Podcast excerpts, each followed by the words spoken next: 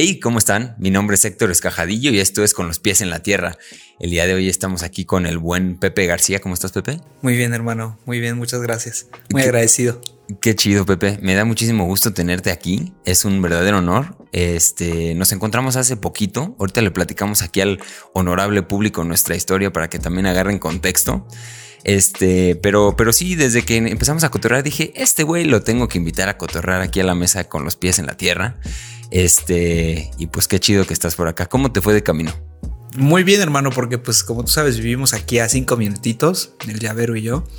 Entonces, pues no sabía que estábamos a tiro de piedra y pues encantado de estar aquí y ojalá y algo de lo que platiquemos le, le dé algunas ideas a alguien, ¿no? Y nos sirva a nosotros también. Sí, no, es, es chido porque a pesar de que tenemos poco tiempo en esto, ya de repente se empiezan a acercar como que morrillos, ¿no? De uno, que otro morro por ahí se acerca, este, gente que anda como en una búsqueda y ya ubicó este espacio, ya lo agarraron de su espacio favorito como para tripear y escuchar temas un poquito ahí, pues que a veces luego son medio tabú y que la gente necesita respuestas, ¿no? Porque siempre las hemos necesitado, pero este tipo de respuestas las que se hablan en esta mesa, entonces pues esperemos que, que sea una platiquita chida. Y como dices, pues somos casi vecinos, ¿no? Sí, hermano. Estuvo chido eso que, que, que, quedamos aquí en cortito y se armó. Este, a la gente que está afuera, Pepe es hermano de un buen amigo, bueno, su hermano Llavero, Oscarín, que le mandamos un, un gran saludo, un abrazo cariñoso. Este, el llavero y yo estudiamos juntos, de hecho fuimos hasta socios en un, en un negocillo ahí que tuvimos una frutería, ¿te acuerdas? La, la, la Buena Siembra. Buena Siembra. Por ahí sí están en alguna, alguna vez ahí por este Insurgentes Miscuac, es la colonia, ¿no? En empresa. En la calle de empresa, ahí teníamos una frutería que era un negocio muy divertido, pero pues al final acabó siendo demasiado divertido y tuvimos que, que, este, que traspasarlo. Ahí sigue, ahí sigue. Ahí sigue entonces, pues bueno, el, buen Pepe aquí es, es hermano del buen Oscar, del llavero. Y por más que creo que nunca hemos platicado mucho, pues creo que la conexión fue como decíamos ahorita fuera de cámaras, los amigos de mi hermano son mis amigos, ¿no? Claro. Entonces hay como que una relación ahí implícita, este, y, me da mucho gusto que, estés por acá.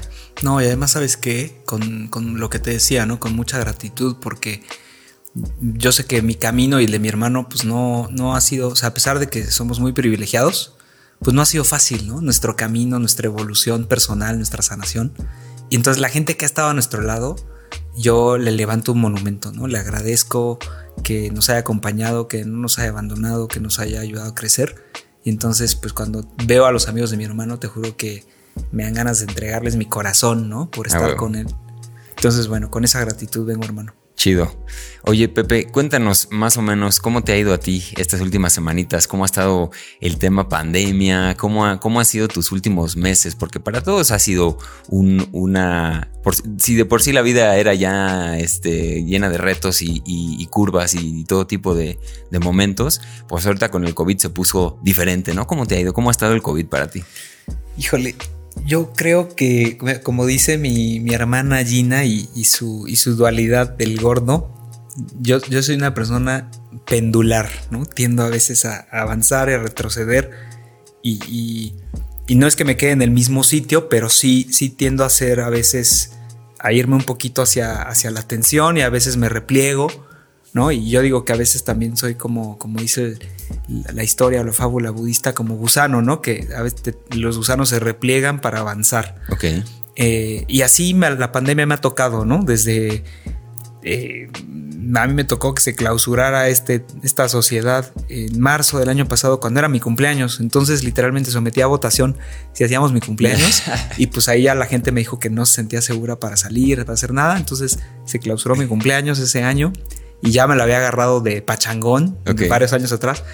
Y ahí empecé en una fiesta petit comité en mi casa con mi hermana y con mi roomie, con Rox, ¿no? Y, con Isa, que es otra de las más cercanas a nosotros, y Isabel, ¿no? Varios de, digamos, de mi tribu, de mi burbuja, y, y pues nos citábamos, ¿sabes? Cada semana para echar ahí la fiesta, y platicábamos, y películas, y el mezcalito, y pedíamos comida, y, y así, siempre estuvimos como en una mini fiesta, ¿no? Por meses, hasta que ya nos dimos cuenta que estábamos este, estirando la liga. Ok. Pegándole al frasking muy duro. y, pues ya, ¿no? como que no, hay que meterle más salud, más ejercicio, le bajamos. Entonces he tenido estos momentos, ¿no? Como de mucha fiesta y luego como mucha, eh, ¿cómo decirlo? Con mucha renuncia a la fiesta, más bien ejercicio, etc. Pero pues ahí en la casa la verdad es que lo hemos vivido con, con, con mucha fortuna, mucho privilegio, porque tenemos cuatro perros, ¿no? Que nos alivianan todo, nos limpian las energías, nos cuidan. Los tres, bueno, ahora incluso Rox está en Londres, pero tenemos afortunadamente trabajo, los tres trabajos que nos hacen felices, muy demandantes, nos va muy bien. ¿no? Nuestros papás a toda madre, nadie de nuestra familia ha tenido COVID. Ok. Eh, todo ha sido, la verdad, es que miel sobre hojuelas dentro de todo y pues con esa fortuna y con esa conciencia y con ese privilegio, pues la gratitud, ¿no? O sea, esta pandemia para mí ha sido un ciclo de, de guardar, de limpiar, de, de, digamos, de identificar qué es lo, verdaderamente indispensable en esta vida y de agradecer porque pues la, la realidad nos ha confrontado con nuestro privilegio, ¿no? Claro. Sí, ha sido un tiempo, coincido en esto, ¿no? De la gratitud, que a fin de cuentas, aunque se puso cabrón, pues está aquí, aquí andamos, ¿no?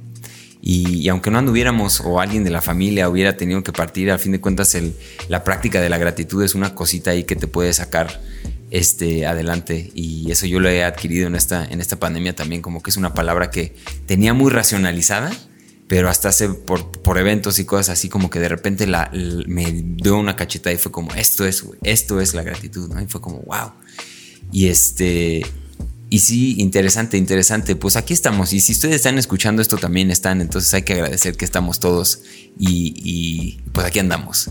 Ahora Pepe tú digo tienes una, una trayectoria una haces cosas interesantes según sé, según me han platicado. Dicen zen. Dicen por ahí. Entonces, ¿por qué no nos cuentas un poquito aquí a mí y a los amigos de Con los pies en la tierra, este que nos están escuchando y que si no se han suscrito, suscríbanse, porque es muy importante que se suscriban para que puedan tener acceso a este tipo de personaje como Pepe García, que ahorita lo van a escuchar. Se acaba de soltar un aguacero. Es cierto. Así que si escuchan algo, es agua que está cayendo en la Ciudad de México. Wow. Sí. fuerte. Se oye, se oye recio. Eh.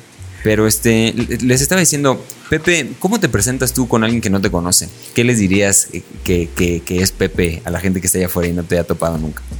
Pues creo que eh, siempre, y sobre todo por prácticamente la última década de mi vida, siempre me he asumido en primera instancia como servidor público, porque fui muchos años servidor público. ¿no? Trabajé en el Congreso como asesor legislativo de una comisión Después de eso tuvo un breve paso por un medio de información en su etapa fundacional, ¿no? Cuando Animal Político no era anima, el animal político que hoy conocemos, sino un proyecto que tendría a hacer eso, pues eh, tenía otra, otra dirección, ¿no? otra gerencia, eh, y solo hacía trabajo en redes sociales. Estuve ahí un, unos meses, ¿no? Haciendo mis pininos al lado de gente pues muy experimentada que me enseñó mucho y de la cual pude aprender mucho en poco tiempo. Y entonces me metí mucho como a las redes sociales y a, y a, tratar de pues de seguir los asuntos públicos desde una lógica de rendición de cuentas como lo hace un medio okay. de información, ¿no? Entonces tuve ese breve paso por, por, digamos, por pájaro político, ni siquiera le diría animal político, pájaro político porque era la cuenta de Twitter, ¿sabes? Hacíamos periodismo en Twitter. Ok. ¿no? Tres personas. Y después de eso, desde 2011 me fui a trabajar al gobierno de Oaxaca con el equipo y digamos con el primer esfuerzo de hacer una política de transparencia a nivel estatal. Cuando la transición, eh, la alternancia de, de, poder, ¿no? la transición a la democracia en Oaxaca, de, de Ulises Ruiz a, a Gabino Cue, pues había muchas expectativas ciudadanas, era un gobierno de coalición y el consenso dictaba que había que meterle fuerte al tema de transparencia y rendición de cuentas, ¿no? Asociado como una, digamos, como una medida de prevención de corrupción. ¿no? Ok. Entonces yo, yo fui parte de ese equipo, ¿no? Al lado de gente muy capaz, muy experta, muy honorable, ¿no? En, en ese equipo. Entonces ahí yo, de, de, en ese lapso, y después de eso, después de tres años y medio de estar en Oaxaca trabajando temas de transparencia y rendición de cuentas, me fui al INAI, al Instituto Nacional de Transparencia, a también a ver temas también de acceso a la información, ¿no? Y, y, y proyectos todos tendientes a pues mejorar el acceso a la información, la rendición de cuentas, la gobernanza democrática en México. Entonces siempre me, me he definido como un servidor público okay. que trabaja temas de transparencia, de rendición de cuentas, de democracia en general. Y el último año y cachito eh, tuve la oportunidad de sumarme a la Alianza para el Gobierno Abierto Open Government Partnership, que es una organización internacional de, que es una comunidad de práctica que reúne hoy ya a 78 países, pero empezó con 10, que eh, siguen un proceso de co-creación de compromisos de política pública para solucionar problemas muy concretos a, lo largo de un plan de acción de dos años. Entonces, todos estos países cíclicamente co-crean entre sociedad civil e instituciones públicas soluciones a problemas públicos que se ven eh, plasmados en un plan de acción que tiene actividades, responsables, plazos, etcétera, y que después de dos años se evalúa, ¿no? Por, un mecanismo de revisión independiente. Pues ahora estoy, en, digamos, de este lado, ¿no? Y, a pesar de que fui servidor público durante 10 años, eh, yo, siempre digo, ¿no? Que no es lo mismo ser borracho que ser cantinero. Okay. Entonces ahora estoy de este lado, ¿no? Como ejecutivo de cuenta, más o menos, ¿no? Brindándole apoyo a los países, a, los, a las instituciones públicas, a, las organizaciones de la sociedad civil que participan de este modelo de gobierno abierto. Que es que si me preguntas es lo que sigue de la democracia. Es la, la nueva manera de, de, de, gobernar democráticamente, ¿no?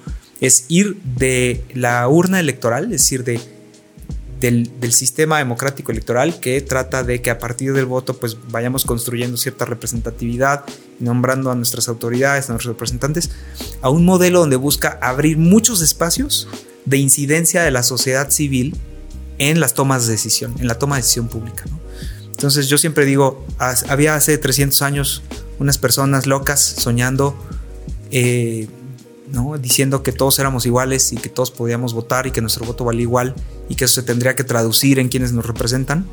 Y pues bueno, de 20, 10 años para acá, desde que se fundó la alianza, también hay un nuevo grupo de reformistas diciendo que las personas tienen que poder participar en los asuntos públicos más allá de poner su, su boleta electoral en una urna. Claro. ¿no? Que hoy lo, lo entendemos y decimos sí, pero es un modelo tan joven que vamos a ver sus resultados quizá en 20 años más, 50 años más, 100 años más. Nosotros somos pioneros de esta comunidad democrática, ¿no? democratizadora. Ok, o sea, si entiendo bien, el Open Government implica sí darle participación a la gente, pero no nomás metiendo un papelito, sino escuchando, aportando ideas, este, participando más activamente con las decisiones que se están tomando, no solamente poner un papelito que dice yo escojo esto es utilizar todos los recursos que tiene una sociedad, incluyendo la tecnología, la innovación social, para dar respuestas colectivas a problemas. Ok. ¿No? O sea, los tres principios, los tres pilares del gobierno abierto son transparencia, participación ciudadana y rendición de cuentas. Ok.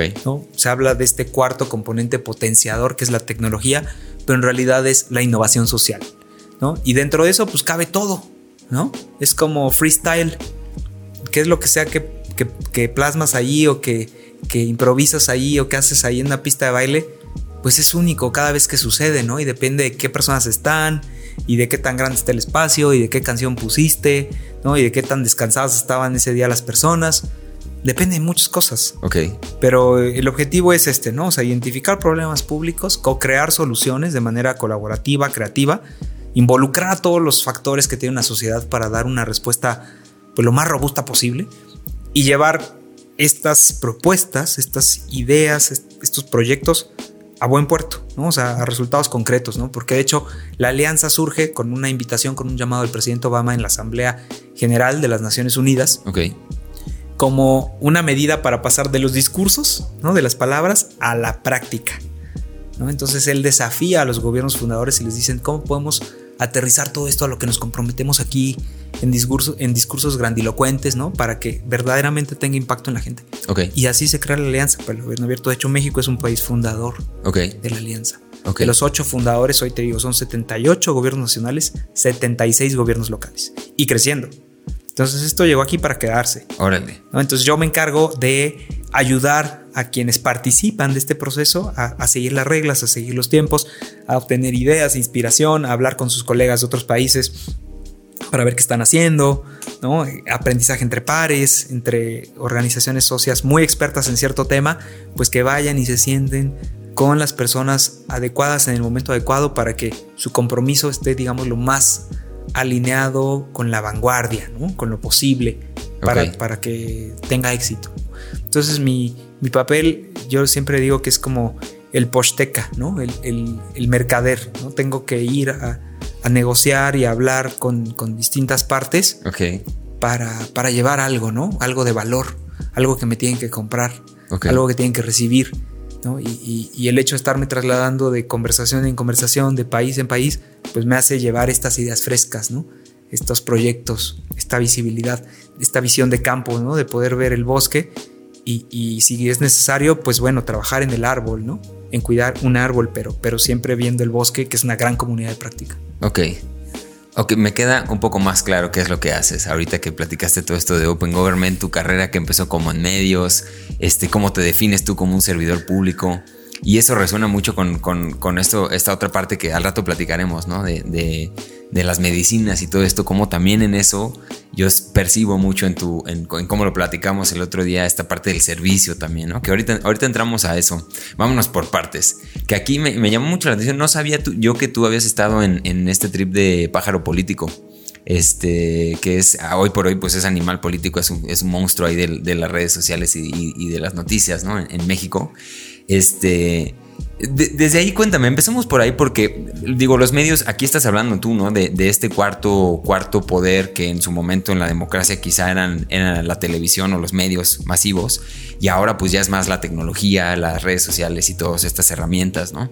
¿Cómo se ve siendo servidor político desde esa trinchera, desde la trinchera de la comunicación, el poder que tienen, este ¿Qué, vivencias sacaste de estar ahí en esta parte de los medios que fungen como un poder, ¿no? Un poder dentro de estos sistemas de gobierno, porque ellos pues son los dueños de la información, a fin de cuentas, son usted en donde está escuchando, viendo esto, pues está siendo parte de uno de estos medios, ¿no? Entonces, estas plataformas hoy por hoy tienen un poder impresionante, ¿no? ¿Cómo lo viviste tú siendo servidor público, esta parte del poder que tienen los medios y cuál sería como tu reflexión en, torno a, este poder que tienen? Pues yo, yo creo que mi paso por, por ser eh, parte de un equipo que se dedicaba a tuitear la realidad y a curar noticias y enriquecer, eh, pues digamos, las noticias que tradicionalmente nos llegan, tratar de curarlas, enriquecerlas, mejorarlas, eh, de, digamos, de, presentarlas de, manera más sutil, me, hizo estar expuesto muchas horas al día a, las redes sociales. Muchas, muchas. Estoy hablando de que de por sí, bueno, yo creo que en cualquier trabajo, ¿no? Sobre todo trabajos que tienen que ver con el público. Pero los medios es una profesión muy matada y muy mal pagada, por cierto. Ok. Eh, se trabaja muchas horas en, los medios de información. Yo creo que casi igual, o por ahí o más, no sé, pero bastante, como en el servicio público, ¿no? Son muchas horas. Y imagínate estar viendo un tweet deck, ¿no? 10, 12 horas diarias desde que te levantas hasta que te vas, ¿no? Viendo tweets, tweets, tweets y lo que dicen todas las personas que, tienen cierta influencia sobre la opinión pública, pues te, cambia, ¿no? Te toca algo. Yo me acuerdo que soñaba ya con, tweets, ¿no? En, tweets, sí. Y después de eso, curiosamente, como que me desintoxiqué y ahora ya ni toco mis redes sociales, ¿no? Las veo como el demonio. Difícilmente me vas a ver, ver postear algo mío, o sea, contenido mío retuiteo cosas institucionales, ¿no? Cosas que siento que tienen valor para la comunidad, pero no creo contenido, ¿no? Pero, pero de ahí, porque pues yo creo que me, me, fue tan fuerte esta experiencia de estar estos meses ahí, de lo que hoy se llaman los community managers, pues esto fue en 2010, ¿no? Claro. Que, pues ya ahí me curé en salud, pero justo descubrí esto que tú dices, que es un poder distinto. Y descubrí que el, poder de la tecnología para agregar información, para usar la tecnología, la, la inteligencia colectiva, para escarbar algo hasta el punto más profundo, ¿no? Decir, a ver, esto es, esto es la noticia, estos son los documentos oficiales, pero estas son las entrevistas, y ta, ta, ta, ta, ta, y de repente llegas a un punto nuevo, algo que se está creando ahí enfrente de ti. Y yo creo profundamente eso desde mi formación social y yo creo que mi personalidad el poder en, sí mismo, la concentración del poder es mala en sí misma. ¿no? Y, siempre hemos hablado de la división de poderes, de controlar el poder, etc. Entonces los medios son muy efectivos en eso. Cuando tú tienes una prensa libre, bueno, prensa no, los medios, cuando tú tienes medios libres, puedes rápidamente detectar ineficiencias, excesos, etc. ¿no? Lo que necesitamos son medios muy, muy críticos para darnos cuenta cuando nos estamos desviando tantito. ¿No? Aunque a veces nos duela, aunque a veces los medios parezcan, y digo entre comillas, oposición. Los medios, los medios nos ayudan a ver el camino. Ok. Entonces, eso lo descubrí. Entonces, cuando yo empecé a ser servidor público después de esa etapa, pues yo todo el tiempo estaba súper al pendiente de los medios, qué dicen los medios, qué dicen las columnas, que tal, hay que informar, hay que comunicar de prensa, sesión de rendición de cuentas, que nos pregunten, ¿no? Si una persona nos increpaba tantito en Twitter, pues bueno, ahí me veías viendo, platicando con el subsecretario de Transparencia y Participación Social, ¿qué le comentamos? ¿Qué le decimos? Tocábamos base con el de comunicación social a veces para cosas que parecían nimiedades, pero no. Para nosotros era de la más alta importancia cuando una persona de la ciudadanía en general nos decía algo o nos preguntaba algo, porque nos tomábamos muy en serio nuestro trabajo. ¿no? Entonces, y sabíamos que cualquier cosa podía escalar. Ok. O sea, decir, nada, o sea, hay, mucha gente que dice, no, hombre, no pasa nada, tú ni lo peles. No, no, no tú no sabes nunca qué, qué es, qué comentario o qué bola curva o qué queja o qué denuncia puede escalar hasta que te cueste a ti tu puesto y al de tu jefe y la crisis política y las elecciones, ¿no? Entonces, la rendición de cuentas vertical es un tipo de rendición de cuentas. Cuando se activa, no sabes a dónde va a parar. ¿no? Y puede literalmente terminar en cambio de gobierno. Ok. Una noticia, por ejemplo, ¿no? O sea, lo el, este, la, Casa Blanca de Peña, ¿no? Este, grandes investigaciones. Hoy, por ejemplo, dio a conocer una Poder, ¿no? La organización Poder sobre 10 años de sobreprecios en el IMSS. Demostrado con tecnología, haciendo análisis de datos de contrataciones públicas de 10 años. Ok. Hoy mismo salió el IMSS a reconocer que efectivamente ahí había que investigar y meterse a fondo, ¿no? Porque lo que descubrió esta organización de la sociedad civil medio es tan trascendente para nuestra democracia y, tiene que ver con tantos miles de millones de pesos que, no sabes en dónde va a parar. Entonces, literalmente al toro por los cuernos, ¿no? y me chocan los ejemplos que, que usan animales porque yo además amo los animales. Y tengo una filosofía de amor por los animales que es congruente con todo lo que hago. Pero bueno, en, el sentido de que si tienes un problema o si tienes un escándalo en la opinión pública, tienes que lidiar con eso. ¿no? Ok. Y los medios son los principales aliados de nuestra democracia. Claro. Sin duda. Ahora, en, ese, pues para no salirnos de ese, de ese tema, y, y, es un tema que a mí me, también me llama mucho la atención, lo que hemos estado viviendo los últimos años, y que un buen amigo, otro Pepe Tocayo tuyo, Pepe, Pepe Ramos, alguna vez me lo, me lo comentó como un como una, una, infodemia que se vive hoy por hoy, ¿no? O sea, como que la verdadera pandemia eh, mundial o una de las pandemias mundiales es la de la desinformación, ¿no? Eh, habiendo tanta información, tantas fuentes, este, tantas luces que nos reflejan de diferentes formas y no nos dejan ver a fin de cuentas, ¿no? O sea, al, haber tanta información, es un poquito esa, esa confusión, este, esa ansiedad puede llegar muy fácil porque al haber tanta información creemos que podemos acceder a las respuestas y hay muchas cosas que no tienen respuesta necesariamente y las que la tienen, pues hay tanta información que no podemos concluir, ¿no? ¿Cómo ves este tema? ¿Tú qué te hace pensar esta idea de la infodemia, que es una, una enfermedad que, estamos manifestando en nuestras generaciones y que es una realidad? ¿Tú cómo la, cómo la percibes, todo ese tema de la desinformación o la, el exceso de información? Esa, esa, ese fenómeno es en sí mismo un tema de estudio hoy.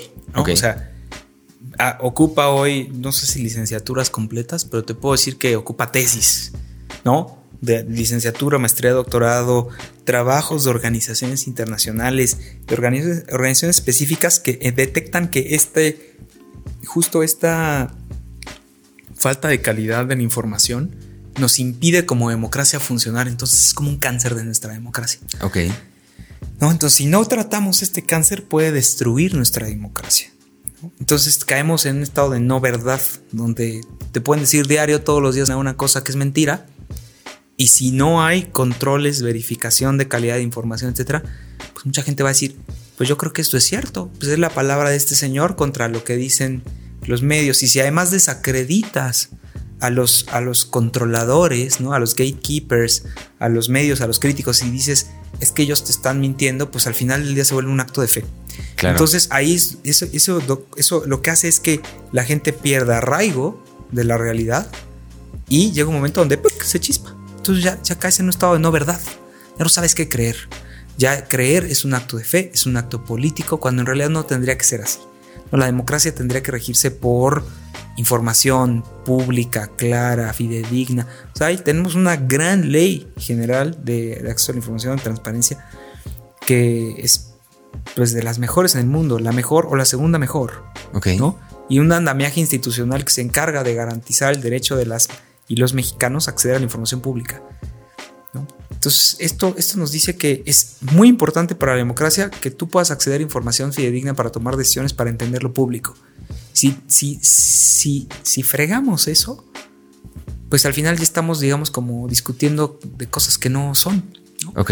Y, ahí es donde, eh, desgraciadamente, es una tendencia internacional, personas que ejercen liderazgos, eh, yo les llamo liderazgos nocivos, eh, pues usan la, ignorancia, los miedos de la población para venderles una realidad que no es.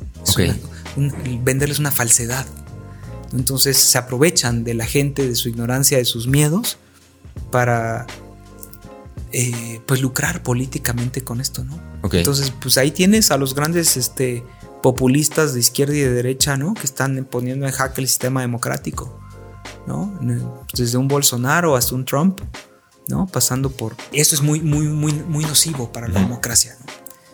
Eh, entonces, importantísimo combatir la desinformación, importantísimo empoderar a los medios y a otros sectores de la sociedad civil y al propio gobierno para tratar de atenernos estándares globales de veracidad de la información pública. Ok.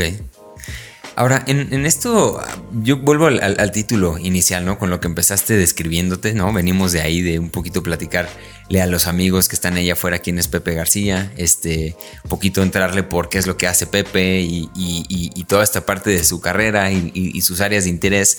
Pero a mí me llamó mucho la atención eh, esta idea de que te presentaste como un servidor público, ¿no? Y esa es una palabrota. ¿No? Porque es una palabrota, porque la idea de servir, como hablamos hace ratito, pues no nomás se refiere a... O sea, tiene mucho, mucho, mucho contexto, ¿no? Y el, y el hecho de que sea público, pues... O sea, me habla de alguien que está buscando un bien común, ¿no? Como más allá de cualquier, de cualquier cosa, en, en el más puro este, sentido de la palabra.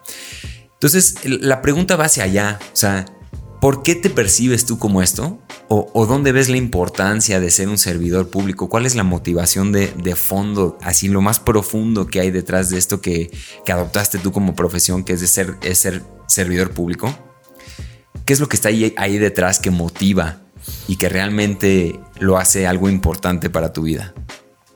Pues mira, yo creo que eso ha cambiado mucho a lo largo de los últimos 12 años en 2008 que, empecé a trabajar en la Cámara de Diputados eh, Federal, en esta Comisión de Relaciones Exteriores que tengo como asesor, parte de un increíble equipo. Eh, pues ahí lo veía como mi primer trabajo en el servicio público, ¿no? Entonces, cuando tú estás en el servicio público, eres servidor público, ¿no? Hay una división semántica falsa ¿no? De que se habla de las o los funcionarios como cargos de medio alto nivel, pero yo creo que hay mucha dignidad en asumirse como servidor público, ¿no? Si eres parte del servicio público, eres una persona servidora pública. Ok. Punto. Entonces yo construí mi identidad siendo, pues, ¿no? Empleado público. Eh, digamos que cobro de los impuestos de todos para tratar de desarrollar una pequeña función del Estado para garantizarte a ti algún derecho o algún servicio que te ayude a garantizar un derecho. ¿no? En este caso siempre estuve muy vinculado a temas de garantizar el derecho a acceso a la información, la transparencia, ¿no? gobernabilidad democrática, ¿no? como digamos, quizá no en estas funciones de primera línea de necesidad como la salud, la seguridad, pero en una función que creo que es toral para cualquier estado, que es poder conservar la calidad de la democracia. yo siempre fui servidor público en eso. Y ahora que no soy servidor público, porque ahora trabajo en una organización internacional, ¿no? Que no. Pero, al final del día, mi labor sí está orientada a lo público. Claro. Entonces, eh, me sigo asumiendo como servidor público porque me gusta pensar que lo que yo hago eh, como trabajo de manera profesional, ocho horas al día en el mejor de los casos, sino más, eh, pues está orientada a generar un valor público. Yo no trabajo para eh, enriquecerme a mí, ¿no? O enriquecer a alguien en particular, sino a tratar de generar valor público. Y, y a- durante ese tiempo me he dado cuenta que he ido conectando con mi vocación de servir, mi vocación de servicio. ¿no? Del, del funcionario al servidor, servidor, o sea, en el sentido amplio de la palabra, ¿no? Si tuviera mucho dinero y pudiera don- ¿no? O sea, emprender organizaciones y donar, etcétera, me llamarían un filántropo, ¿no? Este cuate que hace el bien porque le gusta. Ok. Y, y lo mío no es más que un despertar de conciencia, ¿no? Entender que yo tengo la fortuna de estar donde estoy, de tener todo lo que tengo, de haber recibido la educación que recibí, ¿no? Y eh, una vez que he podido cubrir mis necesidades básicas, económicas, personales, eh, lo que tú quieras, pues bueno, ¿qué sigue? Ya soy feliz. Bueno, pues lo que sigue, y creo que es una respuesta súper simplificada, pero que es válida para toda la humanidad, es lo que sigue es ayudar a los demás. En la medida en la que tú puedas.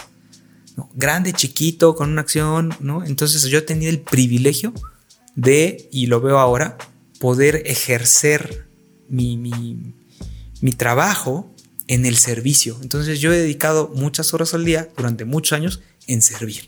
Ok. Y además me pagan por eso. Ok. Entonces, estoy como feliz y agradecido Claro. porque yo soy un verdadero servidor profesional. ¿no? Ok. En, mi, en tiempo, en mi tiempo laboral sirvo, en mi tiempo libre emprendo otras cosas, pero también sirvo, ¿no? Bueno, el mezcal es otra cosa, ¿no? Pero, pero bueno, eso, es- es- esa sí es mi actividad económica, pero también de, de- de amor culinario y cultural por Oaxaca. Y, y pues bueno, el proyecto del que te, les- te conté el otro día de la Escuela Mexicana de Política Consciente tiene que ver con cómo sigo ejerciendo mi función de servicio, ¿no? Para tratar de mejorar algo, esta realidad, ¿no? Tratar de sanar un poquito estas heridas sociales que nos tocaron ver y vivir. Ok. Ahora, en esta, aquí voy a juntar un, par de palabras, ¿no? Esta idea del servicio y esta idea del despertar de conciencia que tú tuviste, del que ya mencionaste ahorita algo, ¿no? O sea, viéndolo desde, ese, desde, ese, desde esa óptica o desde ese punto de vista, ¿cómo cambió tu manera de interpretar el servicio? ¿Cómo cambió y, y hacia dónde se fue ahora la atención o por qué hablaste de este despertar de conciencia como un punto clave, ¿no? O sea, quizá ya acercándonos a temas un poquito más de lo que haces en tu tiempo libre, ¿no? O, o digo que ahorita platicamos esto del mezcal, que también es bien interesante. Ahorita regresamos a eso, que por cierto nos estamos echando un mezcalito. Delicioso. Este de- delicioso mezcalito. Este, me gustaría que pudieran probarlo, pero pues no, solamente se quedarán con la, con la idea de lo, a lo que sabe. Entonces, salud. Y entonces, em, la idea es, es este, o sea, es esta conjunción entre desper- despertar de conciencia y servicio. O sea, ¿qué, ¿de qué se trata ahora el servicio después de este despertar de conciencia? Bueno, pues eh, una de las, de, las frases que más me ha gustado sobre, sobre este entendimiento del- de la realidad es que la bondad no hay que regresarla, hay que propagarla. ¿no? Ok. Y, y también en- mis pláticas con mi GPO, mi gemelo precioso espejo obsidiana, Rodrigo, que es el cofundador de la Escuela Mexicana de Política Consciente, Ok. nos hemos dado cuenta que tenemos la responsabilidad de exponenciar lo que hemos recibido. ¿no? O sea, no basta con devolver. No, necesitamos exponenciar. Entonces ahí está el truco. ¿no? Y, y, y eso tiene que ver mucho con la conciencia de servicio que, que te digo, ¿no? O sea, si la vida ha sido tan buena conmigo, ¿no? Si tuve el privilegio de crecer en un hogar, hogar clase mediero, ¿no? Con, con mis papás, ¿no? Que dentro de todo me dieron lo mejor que pudieron, pude estudiar en centros eh, educativos de, de- de gran prestigio, ¿no? De gran calidad. He podido tener, pues todo. ¿Cómo le hago para tratar de reparar un sistema roto, ¿no? Un sistema cruel ya sabes, este sistema opresor, capitalista, patriarcal, ¿no? Claro. Que, que está todo mal, ¿no? Está, es como el mundo al revés. Entonces, ¿cómo le hago para no ser una persona que va en piloto automático viviendo en esta vida, ¿no? viendo todos estos dolores, estas heridas sociales, estas desigualdades, y mejor cómo, cómo me convierto yo en un mini agente de cambio, poniendo mi granito de arena, ¿no? Pero, pero en serio, o sea, con compromiso, pues, ¿no? O sea, no voy a donar mil pesos a, una campaña de, una organización que, que está haciendo algo, no. ¿Cómo lo hago para poner a trabajar mi capital social, mi capital intelectual, mi capital económico, para que esto cambie? ¿no? Para ver si puedo hacer la diferencia en la vida de alguien. Sin tratar tampoco de que mi ego sea quien controla esa, esa lucha claro. y, esas metas, ¿no? Sino saber que tocamos la vida de las personas a veces con una sonrisa, con un apapacho, ¿no?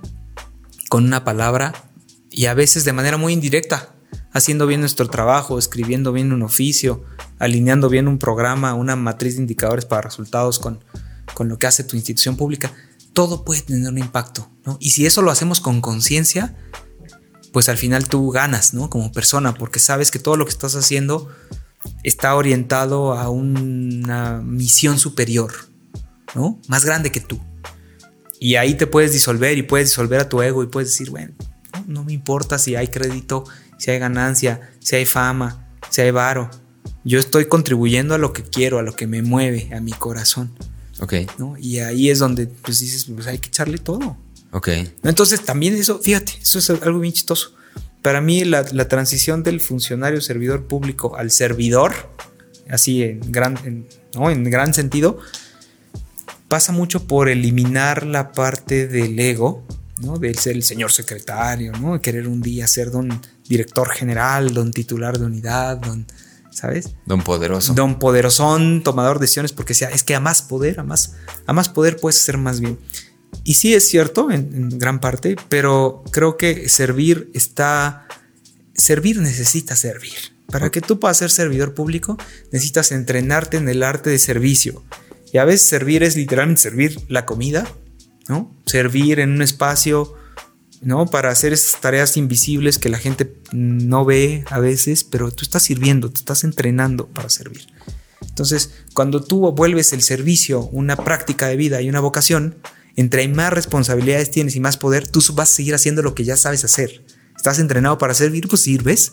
No te sirves para gastarte el dinero y apropiártelo, ¿no? Para para usar el poder a tu conveniencia. No, usas todos esos recursos para lo que ya sabes hacer. Entonces, servir es un camino en sí mismo, el camino del servicio, más allá del ego. Ok. Buenísimo todo esto que, dices de, del ego, ¿no? De, de, mantener al ego fuera de esta lucha para que no sea él el que esté empujando, porque también es bien fácil, ¿no? Decir, yo sirvo un chingo, o yo soy un super filántropo, ¿no? Que es bien fácil perderse en que eso te haga superior a los demás, que es justamente lo que no hace servicio. O sea, la idea es que tú sirvas desde un lugar bien profundo y que eso no te dé como una estrellita, ¿no? Que no sea un adorno exactamente para el ego, el hecho de servir y de ayudar y de, y de propagar el bien, que es lo que, lo que dijiste, ¿no? En, en un inicio. Y se me hace bien interesante. Ahora, esta parte en tu, en tu, esta nueva visión, digamos, este de, este despertar de conciencia, si lo ubicamos en un momento en tu vida, porque mucha gente está como en este, en este momento, ¿no? Que dice como, estoy viviendo un despertar, eh, ¿qué es el despertar? Este, ¿Qué tiene que pasar? Hay gente buscando instrucciones y preguntando cómo puedo despertar mi conciencia, ¿no? Allá afuera. Y digo, esto quizá es algo un poco abstracto de, para tratar de definir qué es o qué no es, pero en tu momento, en tu, en tu camino muy particular, ¿Dónde ubicarías que fue esa transición? O sea, ubicándola como un espacio de tiempo. ¿Qué tuvo que pasar? ¿O cómo, cómo identificarías? Porque digo, que, además el despertar es un proceso. Yo no creo que nadie en su sano juicio, o por lo menos que no habla desde el ego, dice que ya está despierto, ¿no? Creo que es un proceso el despertar, pero es un momento clave en el que se comienza. ¿Y tú dónde lo ubicas? ¿Dónde ubicas o, o, qué le puedes compartir a los amigos que nos están escuchando, nos están viendo en YouTube, en Spotify, en cualquier canal? Eh, ¿cómo ubicarías tu despertar de conciencia o cómo lo identificas? ¿Qué es? O por lo menos para ti, ¿cómo se ve? Pues fíjate, un poco empezando con esta pregunta, pero hilando con lo anterior, creo que el parte del despertar tiene que ver con integrar todo lo que somos, ¿no? Y esto tiene que ver también con nuestro pasado, nuestras heridas, lo que hemos hecho mal, lo que hemos hecho bien, nuestra sombra. Y ahí a veces entra el ego también, ¿no? El ego normalmente lo satanizamos, lo queremos disminuir, lo queremos erradicar, pero el ego también se puede usar a tu favor. Claro. ¿No? Cuando integras el ego, hay veces que dices, chin, pues a veces me movió más esto, pero al final del día me dio la fuerza, la potencia, la inspiración para llegar aquí. Y pues ahora sí que todo es perfecto, ¿no? Como fue y como es y me ayudó para esto, pues bienvenido. Entonces, si, si una persona siente, eh, digamos, eh, como de alguna manera, personalmente se siente como más grande, ¿no? Y siente que le está haciendo ahí unos cariñitos a su ego, si dedica más horas a la, al, tequio, ¿no? Al trabajo comunitario o más dinero a la filantropía, pues venga, tú siéntete mejor, pero sigue, sigue contribuyendo, ¿no? O sea, a eso, a eso me refiero, ¿no? O sea, hay que siempre tratar de integrarlo todo para, para llevarnos por un camino armónico. Y, y, creo que en mi caso, si bien siempre he tenido esta conciencia social, porque vengo de, familias que, no la tuvieron tan fácil como la tuvimos mi hermano y yo, y en particular la historia de mi papá siempre fue medio, medio difícil para nosotros, ¿no? O sea, lo veíamos un poco como Remy, ¿no? El niño chiquito que, pues, con violencia familiar, ¿no? Que tuvo que trabajar desde los 5 o 6 añitos vendiendo cacahuates, volando zapatos, un día lo atropelló un camión y estuvo en el hospital mucho tiempo solo. Entonces tenemos mucha, mucha conciencia de la pobreza. Ok. Y mi papá siempre nos hizo ver como, hay que agradecer esto, esto es un privilegio, esto, tal, tal, tal, a su manera, ¿no? A su manera, pero siempre tuvimos esta, esta conciencia, entonces yo siento que había ya un, un escalón ganado, ¿no? De, de saber que ya éramos afortunados. Pero yo creo que el punto de inflexión en mi vida fue una pequeña pérdida. Y no digo pequeña por calificando, o sea, a, lo que perdí, sino ya viendo como la situación de privilegio y comparando con muchas otras pérdidas que suelen ser pues muy graves, muy, muy, muy dolorosas. Yo, yo, yo perdí una pareja sentimental, ¿no? Y en su momento eso me cambió todo, porque me hizo salirme de la dinámica en donde iba, en el carril de donde iba, de tratar de pues hacer dinero, ganar más dinero, eh, comprar una casa, poder ser mejor eh, proveedor, ¿no? Con este pensamiento patriarcal, ¿no? Eh, muchas cosas. O sea, yo estaba en una inercia. Y, el perder a esta pareja, ¿no? Que, que, amé con, con, con todo mi, mi, ser por muchos años y hoy amo como una de mis mejores amigas, además, me hizo repensar en dónde estoy parado, qué hacía, hacia dónde iba, bueno, qué es la felicidad. Y si ya no puedo estar con ella, entonces, ¿qué, qué sigue? Y ahí empecé a buscar respuestas. Ok. Entonces me metí más a, Empecé a estudiar budismo, me puse a meditar, me puse a practicar yoga, me puse a leer, cosas que normalmente no hacía. Y empecé a buscar, así a hacerme preguntas filosóficas. Y después de eso, ¿no? Pues entré al camino, al camino de las medicinas. Ok. Y eso sí ya fue ya como, ya la, el, momento exponencial, ¿no? Donde, donde me di cuenta que estamos aquí ya jugando con, con fuerzas que no entendemos, ¿no? De, antes y de después. Y pues todo eso ha sido como me ha ido moldeando, ¿no? ese es el punto de quiebre, ¿no? Y, y, además es un tema gradual. O sea, no es un tema lineal eh, cada quien tiene un punto de partida, pero además cada quien progresa de distintas maneras y no hay, una, no hay un camino mejor que otro. Okay. Todos tenemos un camino. Entonces yo me volví consciente de que estoy en este camino hace como unos 3 o 4 o 5 años, más o menos. Como a los 30 años, por ahí le empecé como a meter más con conciencia, ¿no? A un camino de crecimiento personal, espiritual, que está vinculado a lo que yo hago. Ok. Ahora, qué, bueno que, terminas con esa, con esa, con esa pequeña frase, ¿no? Y, me trae una palabra que también es bien interesante, que es la espiritualidad, ¿no? Otra, otra de las palabras favoritas de, aquí, la, los hinchas de Con los pies en la tierra, de este espacio que nos siguen, este, nos, nos preguntan también seguido, ¿qué pedo con eso, no? Es lo mismo el despertar de conciencia por ahí recibimos este, preguntas y, cosas en torno a la, espiritualidad, ¿no? Mucha gente está buscando, es lo que te digo, que buscamos respuestas como si hubiera una concreta, ¿no? Como que estamos acostumbrados a cuánto es dos más dos, pues cuatro. Entonces queremos eso mismo en temas abstractos como un despertar de conciencia o la misma espiritualidad. Entonces, para mí, y en este espacio lo que pretendemos también mucho es, pues cada quien que defina, ¿no? Tú define en tus treinta y tantos años que llevas de vida qué es la espiritualidad y seguro eso allá afuera alguien le da alguna lucecilla, ¿no? Para poder armar su propia definición.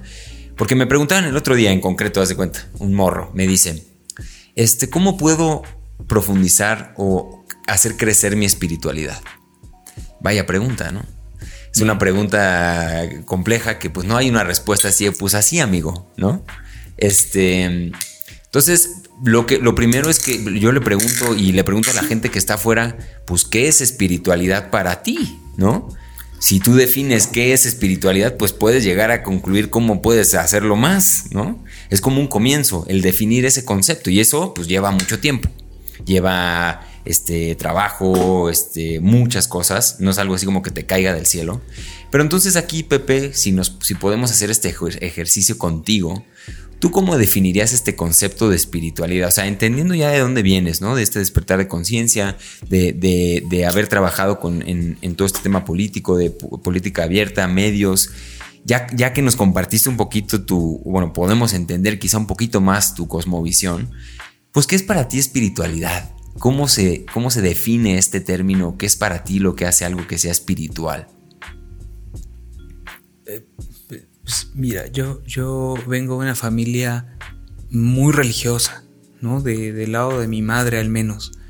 Y yo desde niño siempre fui muy religioso. Eh, estoy hablando de que, pues bueno, ¿no? Como cuando alguien tiene problemas, pero yo de niño chiquito, pues me ponía a rezar, ¿no? Cuando jugaba fútbol americano tenían nueve añitos y me recé una novena para que mi equipo fuera campeón, ¿no? Entonces yo cada martes estaba ahí rezando, ya sabes, como... ok. Entonces siempre fui como una persona que, encontró un camino por la religión tradicional para canalizar estas, ¿cómo decirlo? Peticiones o solicitudes al universo. Ok. Entonces, de entrada ahí ya tenía un, un camino que me era familiar. Pero creo que ahora definiría espiritualidad como la capacidad que tenemos para entender que somos más que nosotros mismos, que somos parte de un todo, que tú y yo estamos conectados, que no, este, que, eh, que hay cosas que no podemos entender y, fuerzas que gobiernan este universo que están más allá de nuestra comprensión y que algunas las hemos podido ¿no? Eh, empezar a entender con con la ciencia y con el conocimiento de nuestros antecesores, ¿no? de nuestros ancestros. Y, y creo que la espiritualidad es eso, ¿no? O sea, saber conectar con, con tu esencia, tu esencia animal y divina, en nuestro caso, que es la conciencia. Y, y, a veces me pregunto si los animales también lo tienen, ¿no? Porque siempre decimos, no, es que el hombre, el hombre, ¿no? El ser humano, la humana, es, es diferente a todos los otros animales. Y pienso que sí, porque pues tenemos un, tipo de conciencia que nos permite observarnos a nosotros mismos. ¿no? Decía Carl Sagan que nosotros somos la herramienta del universo para observarse a sí mismo. Pero yo ahora dudo si realmente los basics, el, el core de la conciencia también lo tienen los animales. También se cuidan, se protegen. Su instinto de supervivencia hace que nos quede muy claro a todos que la vida es el regalo más grande y que se protege, ¿no? Eh, entonces yo, yo, yo, yo veo a tu gatita y digo, es que yo creo que ella también tiene en su ADN la espiritualidad, que es esta conciencia de ser parte del todo, ¿no? Esta conciencia de, del amor, del placer, del dolor, de, cosas que están todo el tiempo alrededor de nosotros, ¿no? Entonces simplemente nosotros somos animales como más, más complejos, más sofisticados que tendemos a o a cagarle en grande o a, o a llevarlo a otra dimensión, ¿no? Entonces yo creo que nuestra raza, desde el inicio de nuestros tiempos, ha tenido la capacidad de conectarse entre sí y con el todo, con el todo creador. Y eso es la, espiritualidad para mí. Esta, esta capacidad de entender que pues no somos más que eh, pues un polvito, ¿no? En el universo y entender eso. O sea, voltear a ver hacia arriba y decir, no, pues no, no somos nada, ¿no? Y, a la vez somos parte del todo.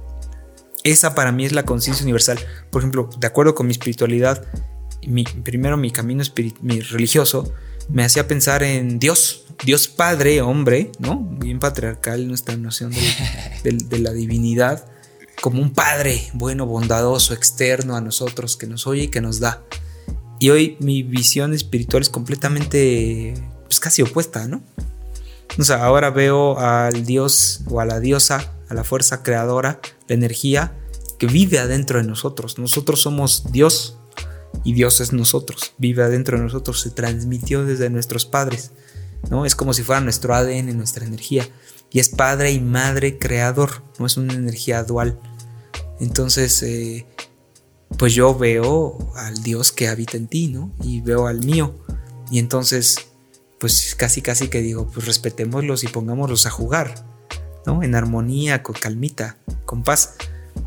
Y, en esos momentos, cuando la gente empieza a reconocer al Dios que habita en el otro, ahí es cuando siento que eh, empieza el amor por el prójimo, ¿no? Ok. Y, entonces empiezo, eh, empiezo de repente a aglutinar conceptos que para mí son el backbone de mi, de mi espiritualidad. Amor, Dios, gratitud, ¿no? paz, conciencia, unión. Y de repente todo así, todo es como, es como, no es contradictorio, solo es complementario, ¿no? Y no tiene nada que ver con seguir mandamientos ni nada, ¿no? no tiene nada que ver con la idea, la noción que nos vendieron las religiones institucionalizadas sobre la espiritualidad. Ok. Para mí, por ejemplo, la espiritualidad se vive mucho a, través de la madre naturaleza, de nuestra Pachamama, que nos hace ver con humildad que somos parte de una creación perfecta, inmensa, y nosotros somos un bichito, y que de alguna manera, pues el, universo y su gran arquitecto, o su grande arquitecta, ¿no? el gran espíritu, se ha ocupado de nosotros de llevarnos de un punto renacuajil a hoy, ¿no? Entonces, a mí me pasa mucho cada vez que estoy en el fuego, ¿no? En el fuego sagrado, pienso, ¿hace cuántos cientos de miles de años estaban aquí nuestros, nuestras abuelas, nuestros abuelos, pensando lo mismo, reuniéndose en el fuego sagrado, agradeciendo como tribu, ¿no? Como conjunto, que tienen la vida, que tienen todo y que tienen la capacidad de autoobservarse. Esa conciencia es la espiritualidad. Ok. Pues ahí lo tienen amigos, una definición de lo que es la espiritualidad para, para Pepe García muy interesante, muy completa. Por si les queda la menor duda, este, pues sigan, pues tomen sus palabras, ¿no? Quizá por aquí yo escribí al final una idea que es este backbone, ¿no? esta columna vertebral de la espiritualidad para Pepe, que es amor, Dios, gratitud, paz, conciencia, unión. Entonces, si tú te estás preguntando allá afuera cómo puedes profundizar en tu espiritualidad, pues quizá haz más estas cosas, ¿no? ¿Y cómo le haces? Pues vaya usted a saber. Haga su tarea, amigo. Escucha, amigo vidente. Este, porque para Pepe esto es. Y es bien padre que cada quien pues tiene una idea, ¿no? Una idea, una idea muy particular de, lo que es la espiritualidad. Y a mí me encantó cómo, cómo, lo, cómo lo definiste y el, y el pedazo de sabiduría que nos acabas de compartir.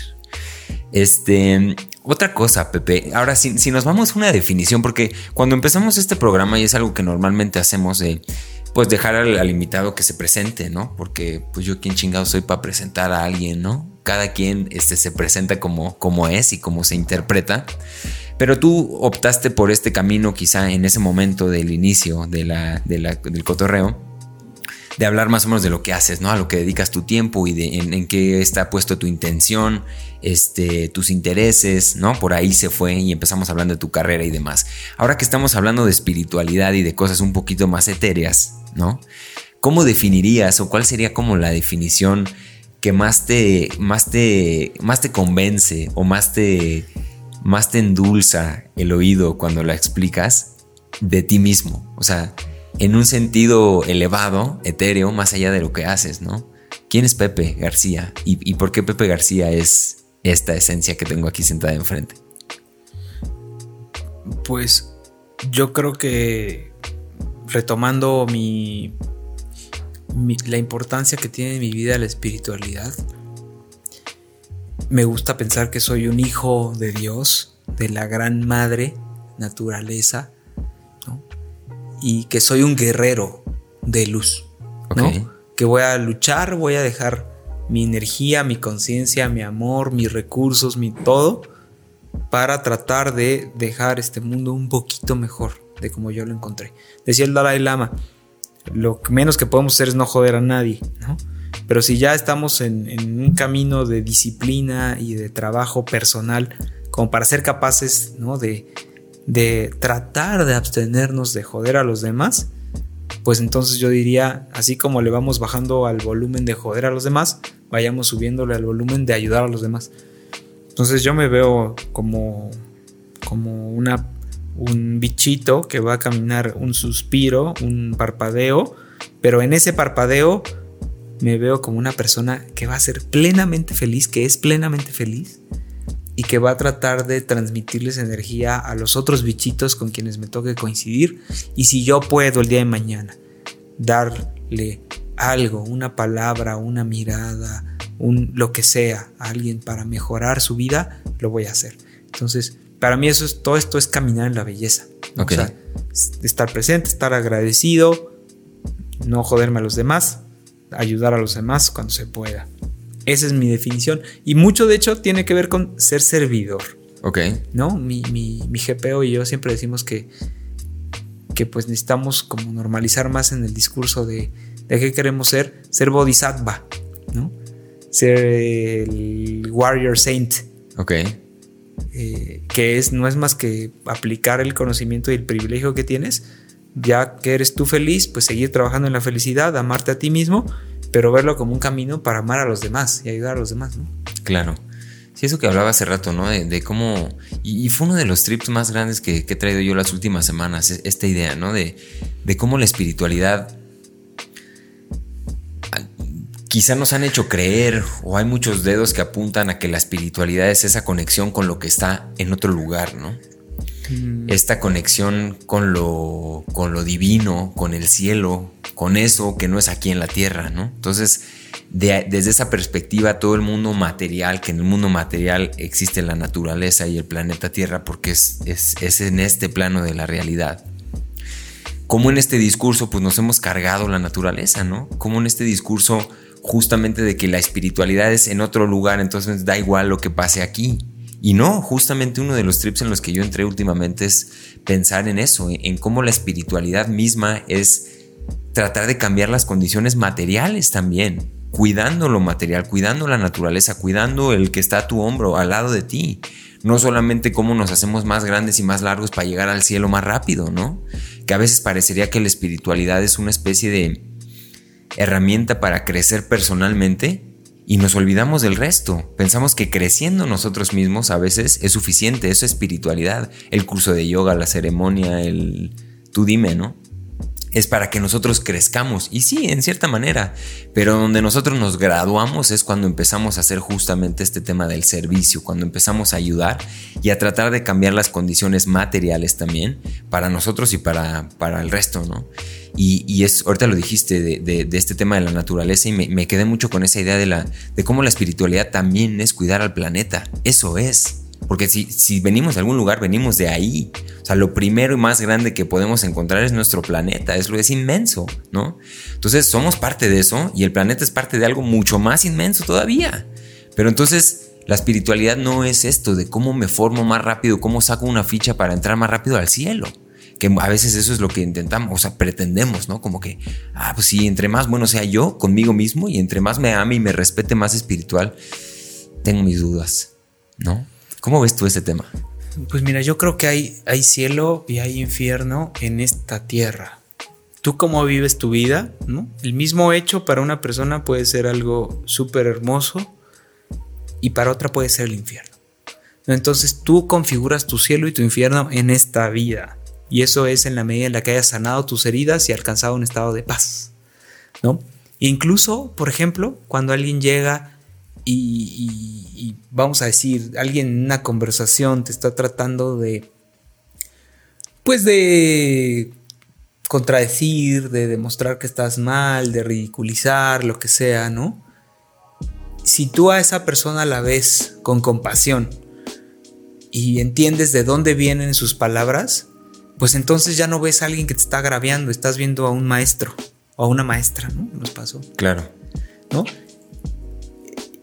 Son, es la misma persona, la misma conversación. Entonces, toda la interpretación está aquí en esto. Ahora, yo también soy de la idea, pienso, que algo le pasa a nuestra energía después de esta existencia, ¿no? Entonces yo tengo una visión muy romántica y fantasiosa, no sé, este, no, no, no tengo fundamentos, ¿no? Para, para hablar de esto, pero yo pienso que nuestra energía, dependiendo de la intención que le imprimimos en el momento en el que trascendemos, se dispara con mayor fuerza y con mayor, mayor intención hacia los astros. Entonces yo siento que esta idea de subir al cielo es una idea de poder proyectar tu energía, tu alma sin culpa, sin pesos, con, con limpieza, con intención hacia arriba, hacia arriba, de donde viene la energía, de los astros, del, Padre y Madre Creador.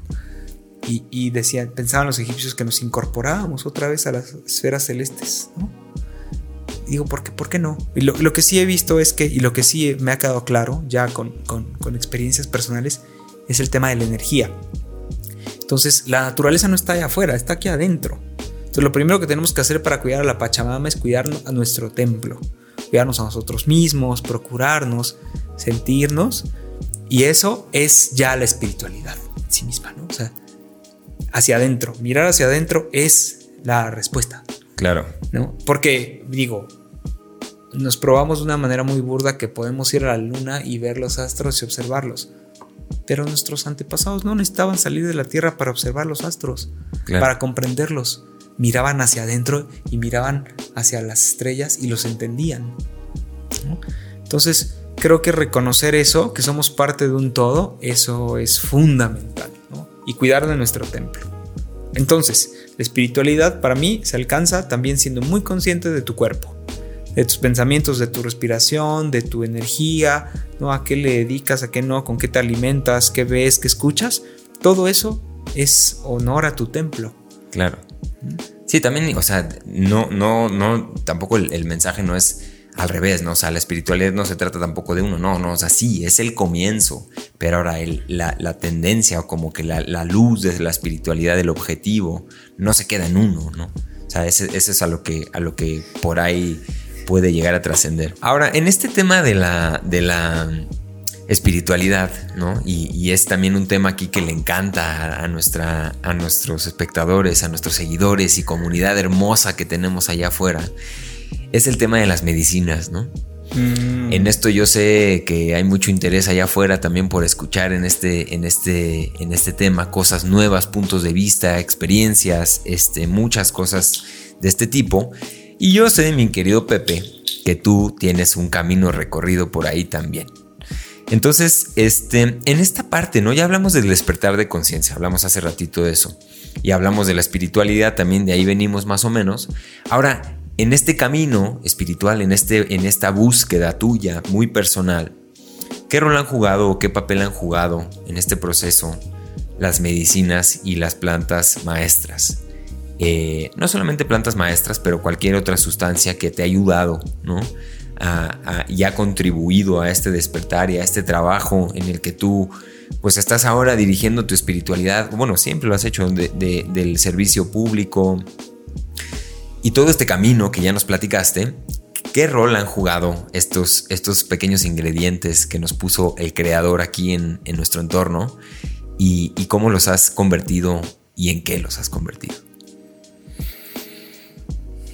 Pues bueno, primero con, mucho respeto y mucha gratitud para, para la Madre Tierra, nuestra Pachamama, que nos dio la tecnología. ¿no? La tecnología, el otro día hablaba con un querido hermano que me decía, y hoy compro su hipótesis, y él pensaba que eh, los, los primates evolucionaron comiendo hongos. ¿no? Porque normalmente se nos, se nos explica esta teoría de que a través de comer carne y la proteína, etcétera, ¿no? Y que fue de alguna manera ocurriendo una mutación. Pues hoy ya con mi propio criterio, mi imaginación, ¿no? Mi, mi opinión muy personal, cuando escuché este cuate y entendiendo un poco lo que, lo que, lo de trasfondo que son las medicinas y la expansión de la conciencia, digo, me parece mucho más viable que nosotros hayamos llegado a ser seres humanos por tragar hongos que por cualquier otra cosa. Claro. ¿No? Porque esa, teoría, perdón que te interrumpa, Pepe, nada más es porque aquí luego piden recomendación de libros. Eso está escrito en el libro Food of the Gods de Terrence McKenna, por si les gusta, ya lo hemos recomendado aquí ese libro y mm. justamente postula eso, ¿no? Bueno, yo no lo he leído, pero lo un poco eh, empíricamente.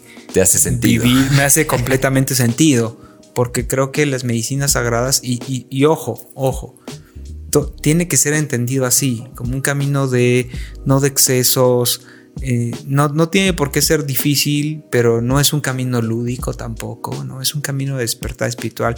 Hay que hacer las cosas bien, ¿no? Entonces el camino de las medicinas se tiene que hacer con conciencia. Cada medicina es otra tecnología. Muchas de estas medicinas se maridan con un ritual, ¿no? Con una capa humana con saberes ancestrales, con ceremonia, con tradiciones, con cantos, con guías, entonces todo eso hay que ser muy... Yo, yo soy... Trato de, ser purista de esto. ¿no? Para que esto no sea nada más así. Me han, dicho, por ejemplo, que en Brasil hay veces que después de las bodas dan ayahuasca. ¿no? Así como un entertainment para los... mesa de ayahuasca, ¿no? Sí, ¿no? Como si fuera tu mesa de postres, ¿no? Y eso, pues a mí me parece... Mira, no, no quiero decir que es bueno o que es malo, porque igual eh, muchas personas pueden encontrar así un contacto con algo de su ser que nunca habían eh, conocido y, capaz que les ayuda y al final del día se vuelve herramienta, ¿no? Claro. Como todo, ¿no? Que al final del día todo es medicina. Y, pero creo que hay que ser muy serios, creo que es mejor si lo haces con intención, preparado. Y para mí el camino de las medicinas sagradas es indisociable de mi camino de la espiritualidad. Indisociable. No, le debo mucho a las plantas sagradas. Le debo mucho al abuelito Hikuri, le debo mucho a la abuelita ayahuasca, eh, principalmente, ¿no? Pero, por ejemplo, mi más grande realización del oneness, ¿no? Del todos somos uno, todos estamos conectados, me vivió de una manera, eh, pues, ¿cómo decir? Irrefutable con el otak, con el sapito. Ok. Eh, entonces, pues yo creo que es un camino que he emprendido con mucha curiosidad, con muchos ánimos, con, mucha fuerza, con mucho respeto. Y, como digo, es un camino, ¿no? Se recorre y te va arrojando los conocimientos, las herramientas para ayudarte en tu propio proceso de sanación y para después entender que, eh, pues después de eso sigue lo que te decía, ¿no? O sea, lo que decía el Dalai Lama yo creo que primero uno tiene que trabajar en sus heridas, en su. En, pimpearse a sí mismo, en repararse a sí mismo. Y ya después, cuando alcanzaste un nivel medio aceptable donde puedes pasar al segundo plano, pues bueno, ya ayudar a los demás, ¿no? Entonces, el camino de las medicinas es ese. Porque no solo son las medicinas, es la disciplina, son los cantos, son los saberes, son las tradiciones, sobre todo los cantos. Por ejemplo, para mí, mucho de las medicinas es la música medicina. Claro yo de hecho vivo la medicina a través de la música. Entonces, eh, digo, afortunadamente porque ya conocí lo, la experiencia más sensorial, estar en, experiencia de las medicinas es una cosa, pero yo te puedo decir que si a mí me dijeran, ya se te cerró la ventanilla, la, la cortina de las medicinas, ya nunca vas a volver a probar ninguna medicina, pues yo ya, ya vi lo que tenía que ver, me, retiro, ¿no? Feliz y con las puras canciones, ¿no? escuchando a estos sabios que canalizan la energía de los saberes, pues ya, con eso no hay más, no se necesita más. Claro. Sí, este es un, este es un, es otro trip, otro dilema que yo tengo, ¿no? O sea, hasta qué punto las plantas te enseñan y es suficiente. Porque también hay una, hay una inquietud humana muy, muy, muy instintiva también de estar buscando cada vez más, ¿no? De buscar y de tratar de esta racionalización nos lleva siempre a entender que no sabemos nada. Y cada que te metes ahí hay puertas que se, que se abren y estas puertas pues esconden muchas respuestas, ¿no? O sea, el dilema es hasta qué punto es suficiente o hasta qué punto siempre las plantitas nos pueden seguir enseñando cosas, ¿no? Eh, ¿En qué momento podemos cerrar ya la llave de la, de la experiencia este, con las plantas maestras? y quedarnos con la música, con la meditación, con otros, otras herramientas, otras tecnologías que hay? ¿O qué tanto pues es, es, válido decir siempre, ¿sabes qué? Vamos a seguir buscando, indagando a ver qué más me tienen que decir, porque indudablemente siempre pues habrá algo más que te tengan que decir, ¿no? Una de las lecciones que a mí me, me ha dado esto también es mucho entender que cada vez sé menos de qué se trata, ¿no? Quizá cuando haces una dices, ahora sí ya le agarré el pedo a esta sustancia o esta, o esta planta, y a la siguiente vez, pum, te da una cachetada y te dice, no sabes nada de esto. O sea, eh, entonces, no, sé qué pienses en eso, o sea, qué tanto estas son herramientas a las que se, se vale, no se vale, porque digo, cada proceso es distinto, ¿no? Pero en tu propio camino, ahorita que dices, yo ya me podría jubilar, ¿de dónde viene eso de decir, ya quizá me dieron lo que tuve que obtener? ¿O hay otras cosas que puedo seguir obteniendo y puedo seguir picando ese botón? ¿Cómo lo ves tú ahí, Pepe? No, no, para nada. Yo digo, bienvenida, abuelita, abuelitos, este no, todavía yo creo que necesito mucha medicina para seguir aprendiendo en este camino. Lo, a lo que me refiero es, nunca es suficiente, es un camino personal, pero también hay que entender que somos privilegiados, que estamos rompiendo el espacio y el tiempo. O sea, que tú puedas tomar hoy las medicinas que los pueblos de la Amazonía han tomado por siglos, ¿no? Pero también poder acceder a las medicinas del sacerdocio egipcio, pero también poder acceder a la medicina de la meditación de los monjes tibetanos. estamos teniendo en esta época un acceso a fuentes de expansión de la conciencia que nunca hubiéramos tenido, nunca.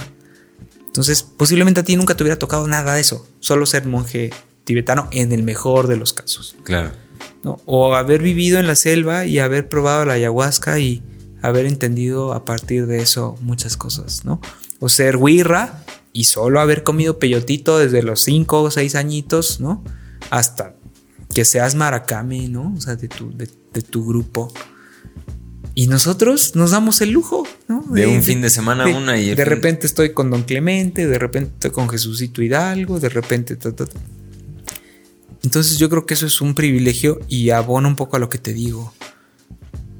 La gravedad de los problemas que estamos viviendo requieren acciones más decididas, más fuerza, más este, no sé, ¿no? Eh, más inspiración. Y, creo que en ese sentido las, plantas sagradas, las plantas maestras, las medicinas son fuente inagotable de eso. Cada quien tiene su camino. Pero, pues también hay que, hay que entender que, pues esto es un privilegio, ¿no? Y si el día de mañana el Estado mexicano se pone muy rudo en las aduanas y no puede entrar eh, la abuelita, pues, y no tienes tú la posibilidad, el privilegio de ir a otro lugar, pues te quedas sin abuelita. Entonces, o si el día de mañana el narco, como es una realidad, uno empieza a comprarle a, los guirras y a, depredar el desierto y, a copiar todo el jicuri, pues cómo vas a tú a tener acceso a jicuri, ¿no? En ceremonia. Y ya se está usando para producir no sé qué droga de moda, ¿no? sí creo que le llaman. No sé, la verdad es que nunca, nunca he tenido acceso a, estas otras sustancias que yo creo que igual y usadas con conciencia, como los ácidos y todo, pues te pueden ayudar en tu camino también. Pero yo que he sido muy canónico con el camino de las medicinas, pues para mí es casi casi de hombre o mujer medicina que me ayudan, que me guían, que me explican, que me llevan con sus rezos, con su intención, con su guía, con su regulación energética. Eso es muy real. Eh, por un camino, ¿no? Para un camino para que yo tenga un espacio chiquito de reflexión, de, ir a mí mismo hacia adentro, para que yo pueda sanar un pedacito de, lo que me duele, ¿no? O alcanzar visión profunda sobre algo. Entonces, eh, el otro día vi, vi, una imagen de Vice en Instagram que decía algo así como de que la ayahuasca se está echando a perder o algo así, es culpa de los hipsters.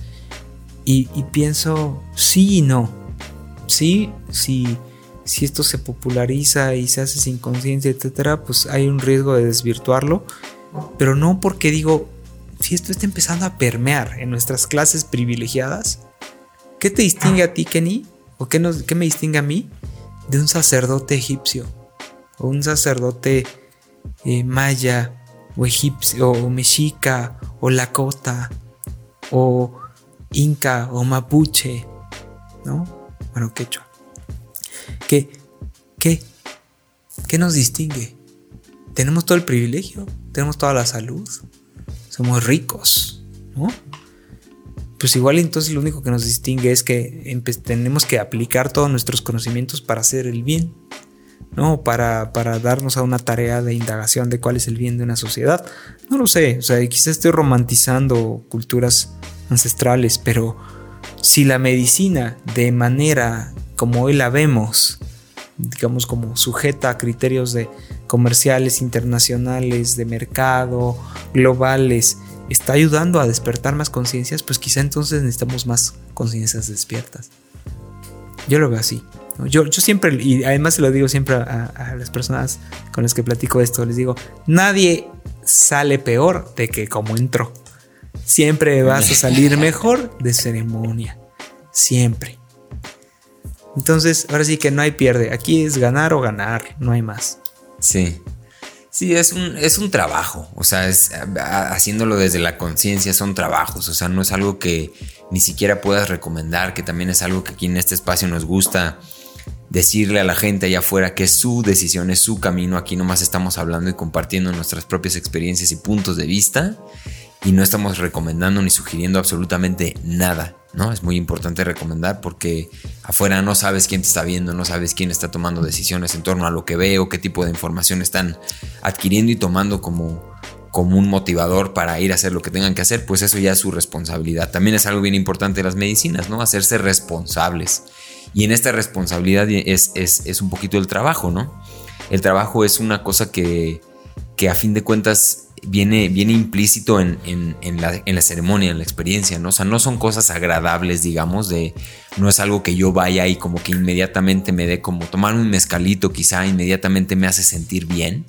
Esta cosa o estas medicinas, por, digo, por, llamarlas más respetuosamente, pues son, son procesos, ¿no? O sea, son, son eh, plantas que nos invitan a trabajar, que nos pueden poner en lugares muy incómodos también este, que nos pueden poner en situaciones pues no muy agradables, pero que seguramente, y como Pepe bien lo dice, pues nadie, nadie sale peor, ¿no? Eh, y, creo que esto es mucho la lectura que nosotros le podamos dar. O sea, yo puedo salir inmediatamente de fumarme un toquecito y decir, estoy más loco que antes, estoy peor, ¿no? Pero, pero si uno es responsable y uno es honesto, el, camino es, es, positivo, ¿no? O sea, podemos crecer más de, que, de, lo que a lo mejor nos podrían afectar. Y digo, eso, es en mi caso muy en particular, no quiero decir que así sea la, regla. Em, pero bueno, a fin de cuentas, con, esto, Pepe, compártenos una experiencia. digamos, a mí me, llama mucho la atención la primera, la primera experiencia que, que, te, que te, fue como significativamente poderosa y que te, y que te dijo, algo, que, te diste cuenta de algo. Eh, ¿Cómo fue esta primera experiencia que tú tuviste con medicinas eh, y el contexto que, de lo que estabas viviendo en esa época, si es que quieres compartirlo? muchas gracias. Pues, primero quiero hacer un paso hacia atrás para ser como absolutamente claro y responsable con esto que tú dices, ¿no? Claro. hay que ser muy cuidadoso con esto, tener la mejor asesoría, hay que tener también un gran respeto por nuestros pueblos originarios, ¿no? que son los poseedores de esta sabiduría, nuestros grupos indígenas que han podido, afortunadamente, preservar estos conocimientos. ¿no? Entonces hay que valorarlo y no es trivial, no es trivial, o sea, el camino de las medicinas es el camino prehispánico, prehispánico. Nuestras civilizaciones, nuestras culturas entendieron el todo gracias a las medicinas. No era accesorio. No, no era como, ay, sí, mira esta tribu, no, este pueblo, esta civilización se desarrolló así, así, así. Ah, y va y de así. No, la medicina era central en su desarrollo, en su entendimiento del todo, de la comunidad. Entonces, cuando nosotros estamos hablando de medicina, estamos experimentando y utilizando las medicinas como herramienta de crecimiento, estamos conectando con nuestros antepasados. Y hay que ser agradecidísimos y verlo como algo sagrado. No es un ahí un despapalle, no, no, no, no. Es sagrado, es ceremonia. Entonces, dicho esto, mi, primera experiencia, y esto es algo que pues, le he contado a muchas personas, pero jamás me, jamás había comentado en un espacio que sé que van a escuchar más personas. Fue con el hikuri. No es cierto, perdónenme. Mi primera, mi primera experiencia fue con el otak, el sapito, que es una medicina que además no, sabemos, no conocemos muy bien porque, porque no hay eh, mucha literatura o mucha, eh, mucha evidencia histórica de dónde viene y si se, se usó, ¿no? Se ha resucitado, digamos, su uso de unas décadas para acá, pero lo que tiene esta medicina es que es fulminante y contundente, ¿no? El, sapito, ¿no? que viene de este sapo que crece en el desierto de Sonora, ¿no? esta sustancia que cuando se combustiona ¿no? detona ciertas reacciones neuroquímicas en tu cerebro. Eh, al final del día, digamos de manera no científica, muy vivencial, lo que hacen es que te hacen conectar partes de tu cerebro que no normalmente no se conectan. Eh, que puedas utilizar tu cerebro a una capacidad normalmente no usas. Y le llaman también al, 5DMT la, la, molécula de Dios, ¿no? Porque es como lo que dicen que se, secretas ¿no? Cuando naces y cuando te mueres y quizá en cierta medida también cuando sueñas, ¿no? Con ciertos sueños. Entonces en ese momento tu cerebro está bajo el influjo, de esta sustancia y tienes una experiencia pues así, en ese sentido, como de nacer o de morir. Y lo que, y lo que sí me quedó muy, muy claro de esa ceremonia fue que somos más que nuestro cuerpo. Ok que el cuerpo se puede caer en un lugar y que tu conciencia puede vivir en otro, que somos energía, que nos conectamos con el todo fácilmente. Si, si, tú quitaras capas, ¿no? filtros como de lo que ves, lo que sientes, el cuerpo, eh, tu, piel contra la silla, eh, tu hambre, tu sed, tu vista, tu olfato, si le quitas todas esas capas de corporalidad, se queda algo. Y es tu energía y tu energía interactúa de otra manera con el todo. ¿No? Tú y yo estamos conectados ahora mismo, en medio de tu gatita, pero también con la, energía de todo lo que nos rodea y, de los grandes astros, de la luna, de todo. Y eso es como muy evidente cuando algo te ayuda a separar la corporalidad de la conciencia. Entonces yo creo que el sapito es, es, es muy efectivo en eso. Entonces, en ese espacio, pues te das cuenta que eres efectivamente parte del todo y que tú no eres tu cuerpo. Que es una meditación budista de lo más ortodoxa. Es algo que llevan practicando los budistas miles de años. Claro. Tú no eres tu cuerpo. Pero en ese momento la medicina te hace comprenderlo de manera muy clara en 10 minutos. Y cuando regresé y otra vez volví a habitar mi cuerpo, y ver todos los colores de otra manera y a sentir mi cuerpo de otra manera y el pasto y escuchar los cantos. Es como renacer y otra vez volver a sentir todo por primera vez y la gratitud. Y entonces cuando dices, ah, caray, si hay un más allá. Si hay un más allá, que en realidad es el más acá, que es estar muy presente, ¿no? Pero nunca lo podemos ver porque no nos podemos despojar de nuestra corporalidad, nunca. Salvo que pues no sé, estés muy entrenado, ¿no? Y tengas como esta disciplina. Pero, pero el sapito te ayuda a ver eso, ¿no? Eh, esa, es, esa, es, esa fue mi primera experiencia que me, que me pareció demoledora, demoledora. ¿no? No somos nuestro cuerpo. Ok. Wow, pues eso es, es está muy interesante. O sea, es, es, un, es un planteamiento que nos hace por ahí, o bueno, por lo que entiendo, o sea, es como poder vivir en carne propia lo que es una religión o una espiritualidad o un, un, concepto elevado, entenderlo desde un lugar no racional. Porque a fin de cuentas la espiritualidad la podemos entender desde esta perspectiva, no desde la racional, lo que hace sentido y lo que no hace sentido. El 2 más 2 son 4. Y muchas veces la, la espiritualidad o pensar que hay un todo pues no hace mucho sentido, ¿no? O sea, si yo soy yo y tengo mi piel y aquí está el gato y estamos en una mesa sentados y esto es lo que hay, ¿no? Y entonces cuando entendemos esto de una manera racional, como que hay cierto grado de fe, pero una fe muy, bueno, voy a confiar otra vez desde la racionalidad, ¿no? Pero cuando tú experimentas esto, que no te lo contaron, no lo entendiste con una ecuación, no lo entendiste con un millón de páginas de un libro, ¿no? Lo estás entendiendo desde la existencia, desde el sentir y desde un lugar con los ojos cerrados, porque así suceden estas cosas normalmente, o sea, no son tus ojos los que están viendo. Se quedan muy arraigados estos aprendizajes, ¿no? Lo que uno ve ahí es como ahí dices, claro, esto era de lo que se estaba hablando. A mí me pasó una vez cuando, eh, cuando hice ayahuasca por primera vez, fui, semanas después fui a un velorio de un buen amigo. Y el padre católico empezó a platicar, ¿no? A ser su, un padre muy bueno. Este, porque hay muchos, digo, no es una crítica, pero bueno, como todo hay buenos y hay malos, ¿no? Había un padre, este era un padre muy bueno.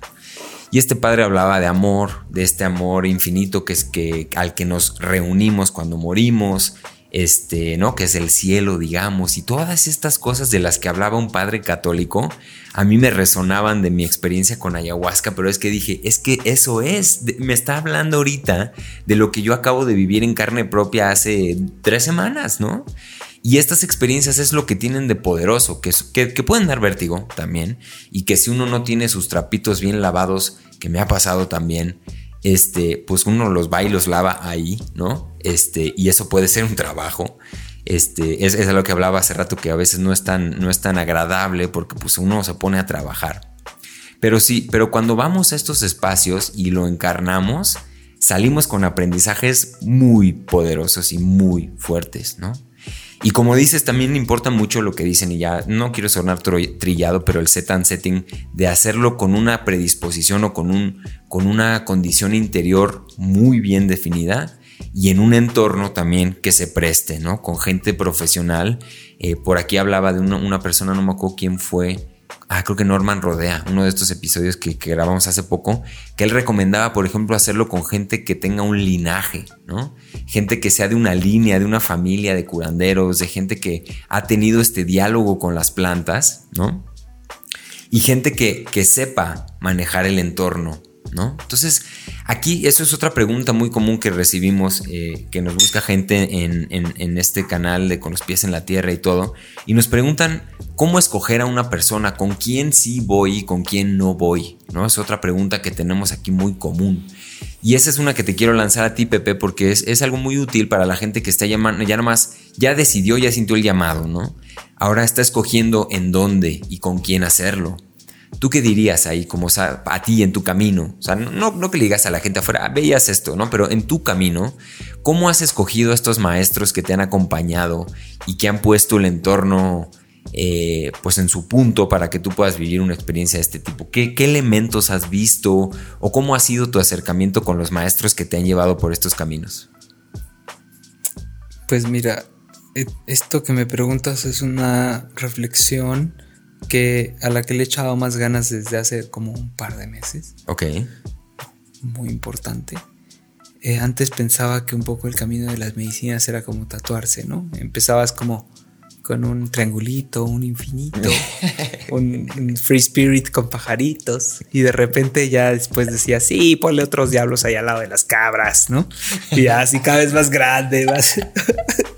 Te lo juro, porque pues yo también me he hecho muchos tatuajes. Ok. Entonces vas como incrementalmente. Entonces, digo, yo también te tengo que confesar algo. O sea, no hablo, sí, desde la experiencia, pero desde la liga amateur, ¿no? O sea, yo no tengo más de una veintena de, ceremonias, ¿no? Estoy por ahí. Pero he aprendido algunas cosas. y de esto quisiera compartir lo siguiente hay que ser muy, muy cuidadoso en dónde y con quién haces una ceremonia. ¿Quién te guía? ¿Quién está a tu alrededor? ¿En qué lugar? Porque todo es energía, todo es energía. Y he estado en, eh, por ejemplo, con, con taitas, con un gran linaje, con un gran conocimiento, pero que por alguna razón decidieron hacer ceremonias muy grandes y donde se salen de control. Entonces, ¿qué pasa cuando una ceremonia sale de control? Pues es como interferencia energética. No vibras, ¿no? Si tú tienes, tú estás afinando tu violín y de repente está una batería desafinada tocando con todo, ¿no? Pues es que difícilmente vas a poder trabajar tú. O vas a trabajar cosas que ni siquiera ibas. Y bueno, todo es trabajo, ¿no? Todo es trabajo. Dice uno de mis, de mis mejores amigos y queridísimo maestro Jesús Hidalgo, dice, la ceremonia del otro es tu ceremonia. La ceremonia de él es la ceremonia, o de ella, es la ceremonia de todos. Eh, esto hay que tenerlo muy en cuenta, ¿no? Siempre hay que tomar siempre en cuenta con quién haces medicina. Yo siempre digo que los grupos chiquitos son mejores, mejores, ¿no? Y, tienes que estar seguro. La clave para que tú puedas trabajar, para que tú puedas ir adentro, que te tienes que sentir seguro.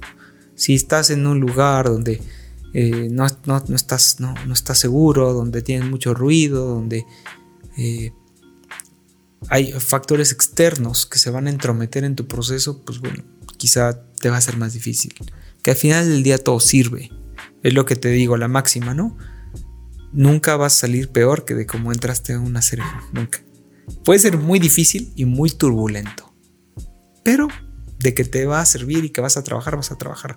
Entonces yo siempre les diría ser muy cuidadosos, muy investigativos, pedir muchas recomendaciones, muy chiquitas, muy chiquitas, eh, y cuidar que todos los factores que a ustedes les van a dar confianza estén ahí, ¿no?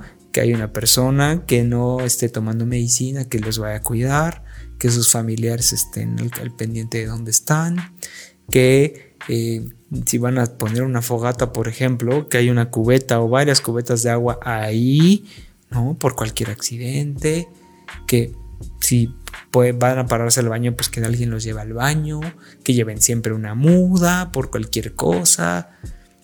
Y, muy preparados. La ceremonia no es así de, ay, ¿qué creen? Se me ocurrió. No, no, no. Hay que prepararse con semanas de preparación, de dieta, de planeación, de intención, de fijar una intención sagrada. Yo diría, es como la ceremonia es, es de los momentos más importantes de nuestra vida, de nuestra vida. Entonces hay que planearlo muy bien. Entonces, pero, pero yo, yo creo que el factor más importante es que ustedes confíen en su guía. Y eh, entre más controlado el ambiente, es mejor. Ok. Pues en términos generales, esa es la, la, observación de Pepe, ¿no? Muy, muy valiosa de, de decir, según él, lo importante para para tomar en cuenta antes de decidirnos por algo de esto y reforzando otra vez, aunque suene cansado amigos, aunque suene cansado yo les tengo que decir, esto es con el mayor respeto posible. Son, son como dijo Pepe, las ceremonias una cosa muy importante en nuestras vidas o se, se pueden o tienen el potencial de convertirse para un lugar o para varios eh, en, un evento muy importante y muy relevante de nuestras vidas. Entonces, hagámoslo con esa intención, ¿no? Hagámoslo como a mí alguna vez me platicaron en, el Amazonas, hay gente que se prepara durante un año, ¿no? O sea, yo me preparo un año para hacer lo que sea y en el momento en el que eso pase va a ser un momento interesante y fuerte, ¿no?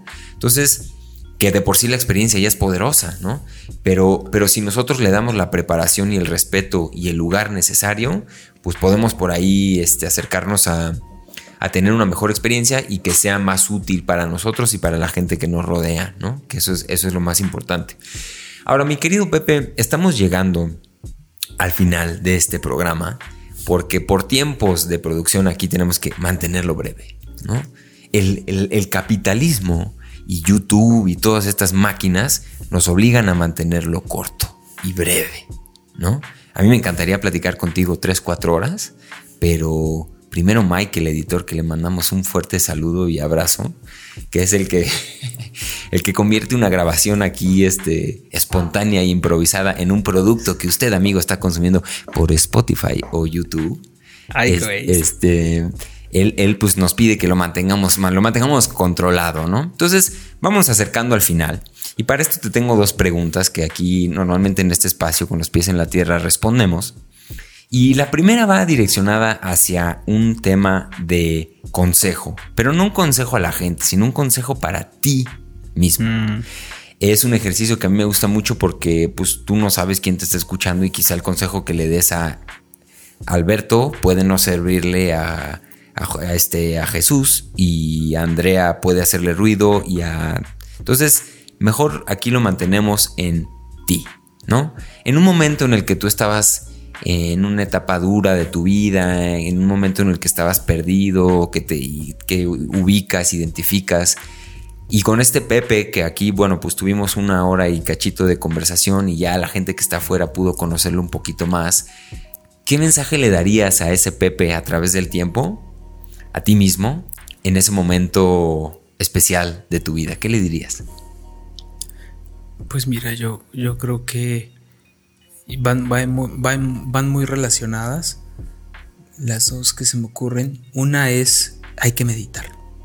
La meditación es un, tiene que ser una actividad humana, un derecho humano, una o sea, algo que tenemos que ser de rigor, todos los seres humanos, aprender a meditar.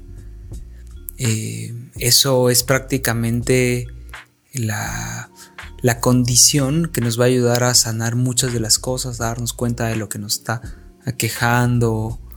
La meditación. La meditación es base. Yo no sé por qué demonios en nuestra sociedad occidental, sistema capitalista, opresor y patriarcal, no nos enseñan a meditar cuando es lo más importante que nos pueden enseñar. hay cosas muy importantes que nos pueden enseñar como a cuidar a los animales, a no matarlos, a no comerlos, a cultivar la tierra, eh, a, estar presentes, ¿no? Eh, a, arreglar como nuestro espacio, ¿no? a limpiar. Pero dentro de las más importantes, que no es parte de nuestro sistema de demonios, es meditar. Meditar es clave. Entonces yo me diría a mí mismo, ojalá y mis papás me hubieran enseñado a meditar desde que era niño y si yo ya como haciendo uso de mi libertad me hubiera podido enseñar a mí mismo a meditar, yo no sé en qué lugar estaría. Igual y en la estratosfera. ¿No? no, pero meditar es fundamental. Y la otra es que viene muy ligado a, a la meditación, es estar presente. Presente. ¿No? Por ejemplo, yo ahorita no hubiera podido estar contigo en esta plática si hubiera estado en mi celular o si hubiera estado en otro lado, mi mente en otro lado, porque no hubiera estado presente. Entonces, para mí estar presente es tan importante que me compre esta pulsera que dice Stay Present, ¿no? Entonces yo trato, de verdad, procuro que lo que sea que estoy haciendo, eso es lo que estoy haciendo. No voy a estar haciendo otra cosa más que una cosa. El multitasking es de las peores cosas que nos ha pasado como sociedad como personas. Para entregar todo nuestro espíritu, para hacer honor a lo que hacemos, nuestra energía, nuestra inteligencia, para hacer que la magia pase, necesitamos estar en eso. En eso. Entonces yo diría meditar y estar presente. Que meditar es estar presente. Meditar es observarte a ti mismo. Y estar presente ya es, o sea, literalmente, estoy pidiendo algo en el restaurante, estoy viendo el menú. Pues bueno, güey, concéntrate en el menú, no la vayas a cagar, güey. Si quieres pinches tacos de setas, ¿no? Pues pides tacos de setas, porque si no, pues perdí otra cosa si te desconcentras.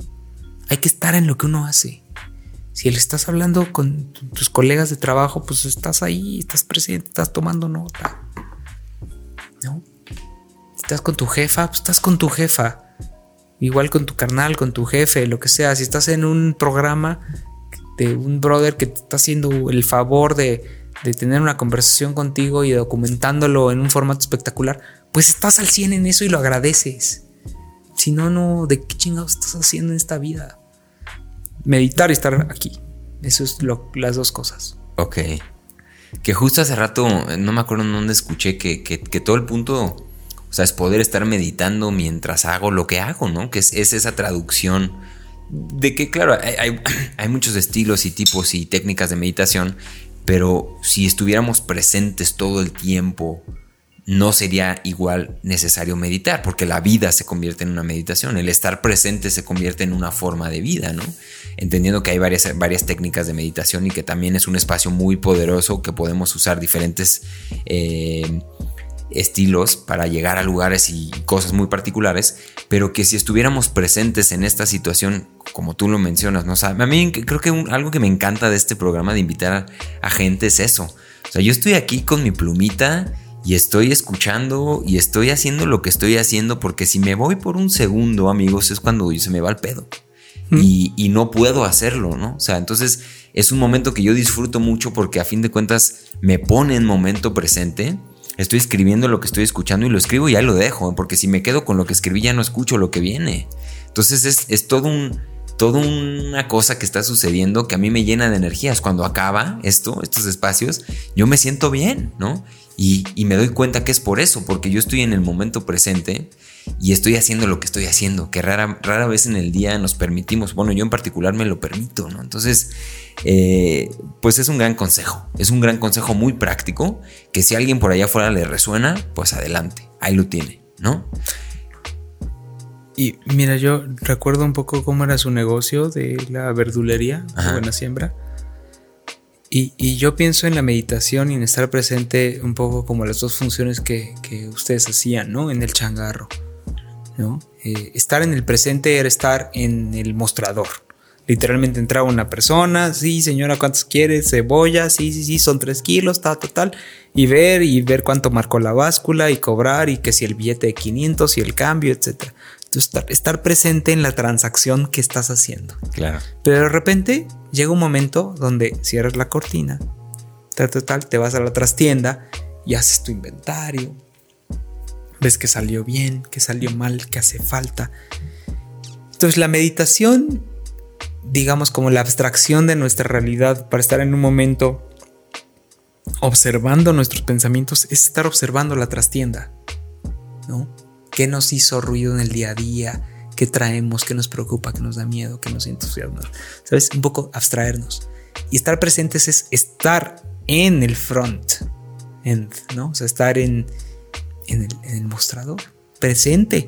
Si te, si, si pierdes la pista, ya diste mal el cambio, ya no cobraste bien, ya no pesaste bien las cebollas. Claro. Entonces es ir de la, del, de la trastienda al mostrador, ¿no? El front-end y el back-end. O sea, y esa práctica de estar yendo del uno al otro es lo que yo les, les postulo, ¿no?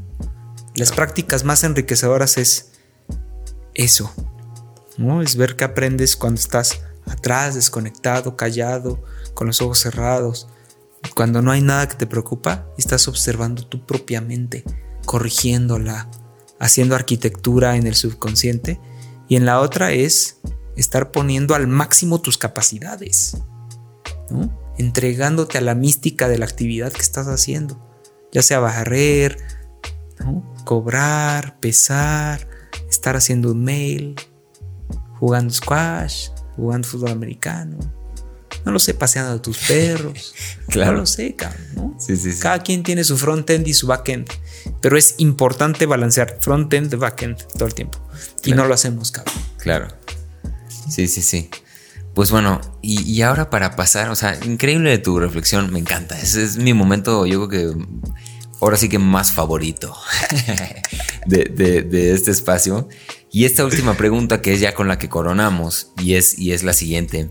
¿Qué es para ti, Pepe García, este, vivir con los pies en la tierra?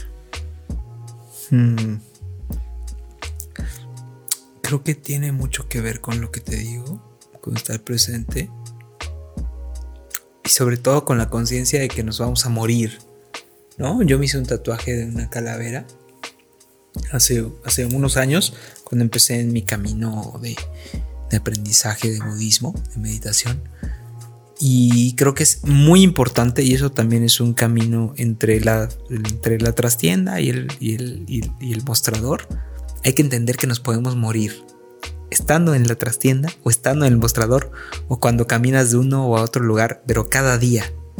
Nada te garantiza que vas a cerrar la cortina ese día. Y cuando cerraste la cortina ese día, hay que agradecer que la cerraste.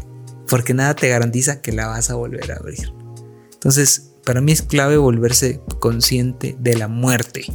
Y eso es algo muy budista también. Te vuelves consciente de la muerte. Entonces aprecias cada instante como es. Te despides de la gente y te despides en serio. O sea, yo cuando empecé a practicar estas despedidas de muerte, como yo les llamo, con mis seres amados, amados, les lloraba, les lloraba. O sea, yo me despedía y mamá dice, mamá, adiós, adiós, mamá, adiós, papá. O sea, haz cuenta que el drama en mi vida de la última vez que los veía, porque lo sentía. Entonces yo incorporé a través de mis sentimientos lo que es eh, eh, aceptar la posibilidad de que te puedes morir cada día. Y creo que eso hay que incorporar a nuestra vida. Te puedes morir cada día, nadie te regala otro día, pero no solo tú, todas las personas que conoces, que amas, tu gatita, tu mamá, tu papá, tu hija, tu prima, tu todo, tu, tu mujer, se puede morir ahorita, ahorita. ¿Y en dónde está la grandeza de una vida en que lo que hayas hecho hasta este momento sea suficientemente bueno para que tú te sientas orgulloso de lo que hiciste, sin culpa, sin dolor? Es decir, es lo que nos tocó, es el momento, es perfecto, dentro de la infinidad de posibilidades, esta era una posibilidad, la acepto, yo hice lo que pude. Eso es, cabrón. Aceptar la muerte de todos en cualquier momento. Y yo les invito a despedirse de sus mamás, de sus papás, siempre pensando que se van a morir al día siguiente. Sin hacer drama, ¿eh? O sea, solo como un tema que es real. Se pueden morir. Y que lo acepten y que actúen en consecuencia. Por ejemplo, si tú supieras que, no sé, tu hermano eh, se puede morir, se va a morir cuando cruce la puerta, ¿no? Y lo va a atropellar un, un coche en la calle. Y estuvieras enojado con él. ¿Dejarías que se fuera enojado? Jamás lo harías. Jamás lo harías. Entonces vivir con la conciencia de la muerte es el mejor aliado que tenemos en nuestras vidas. Tú no te puedes quedar enojado con nadie. Eso es como mi...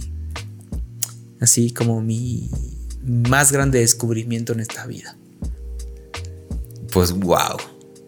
Eso creo que es nuevo en este espacio. Que alguien diga que, que vivir con los pies en la tierra es vivir conscientes de la muerte. Pues es, pues es así de sólido, ¿no? ya el, resto del, contexto que nos diste y, de poder vivir las cosas, como por ejemplo a mí me entró justo ese trip.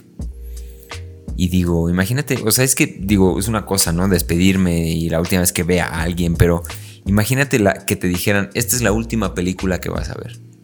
Este es el último taco de lo que tú me quieras que te vas a comer. Este es... Y entonces eso te pone en una, en una perspectiva de es que o lo disfruto o lo disfruto. ¿no? O sea, la idea de pasarla mal y de no valorar eso que estamos haciendo, pues no, es impensable, ¿no? ¿Quién no disfrutaría su última película por más de que te pusieran a ver Men in Black 14, ¿no? O sea, sería la, película. O sea, cada instante lo disfrutarías.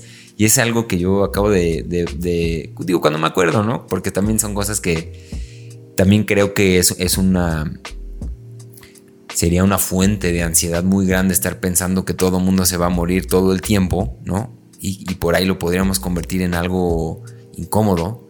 Pero cuando lo hacemos desde esta conciencia y desde esta gratitud de que es un ejercicio y de que es una manera de valorar más lo que tenemos, es una cosa muy válida y muy útil y muy rica por hacer. Y te agradezco que hayas compartido esto con la audiencia, conmigo, con la audiencia.